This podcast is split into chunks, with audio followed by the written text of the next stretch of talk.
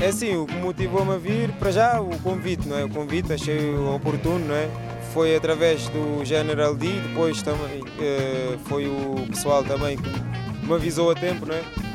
E achei que é uma boa oportunidade também de pá, mostrar o meu tamanho, como forma também de partilhar e também de vir e ver também o que é que os outros andam a fazer, não é? E é uma ponte, é uma ponte mesmo. Porque é assim, há muitas pessoas que, muitos artistas, não é? Que estão um bocado isolados e mesmo até dentro da nossa diáspora, não é? Não têm como, ou por vezes não têm os mecanismos para se darem a conhecer de divulgação.